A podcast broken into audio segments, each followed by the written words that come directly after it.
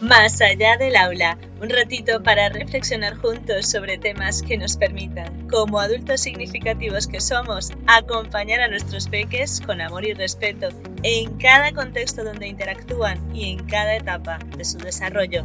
Así que estoy contigo cuando sea que me escuches.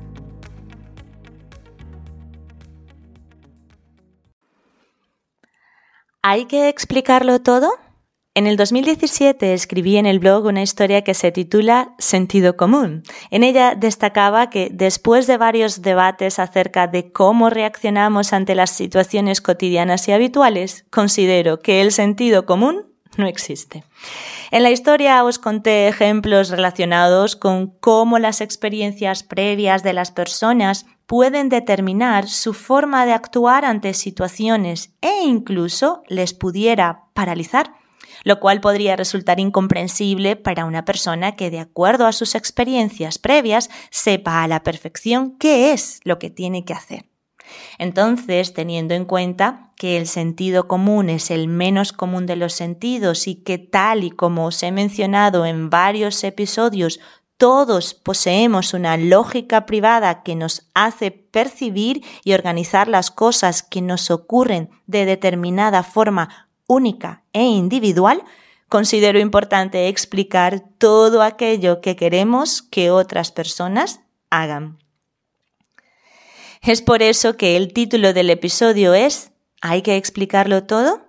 ya que en diversas situaciones vividas en primera persona o como observadora me he dado cuenta que soltamos con muchísima facilidad al interactuar con peques la frase que da título al episodio, usando una entonación irónica como si tuvieran que saber sí o sí cada cosa que les pedimos que hagan. Y yo me pregunto, ¿acaso cuando llegamos a un trabajo nuevo, siendo adultos, no esperamos que nos cuenten qué es lo que debemos hacer y cómo debemos hacerlo? Y a pesar de ello, muchas veces debemos recurrir a la persona que nos dio la instrucción o al libro donde aparece lo que hay que hacer para recordar cómo se debe funcionar? Creo que ya sé lo que ocurre y es que nosotros los adultos, como se supone que ya somos grandes, no nos andan encima. Somos nosotros los que vamos a por ese conocimiento, a por esa información. Sin embargo, los peques todavía están desarrollando esa habilidad de ir a buscar el conocimiento más allá de sus figuras de referencia, por lo que recurren casi siempre a sus adultos significativos para investigar qué y cómo se hacen las cosas.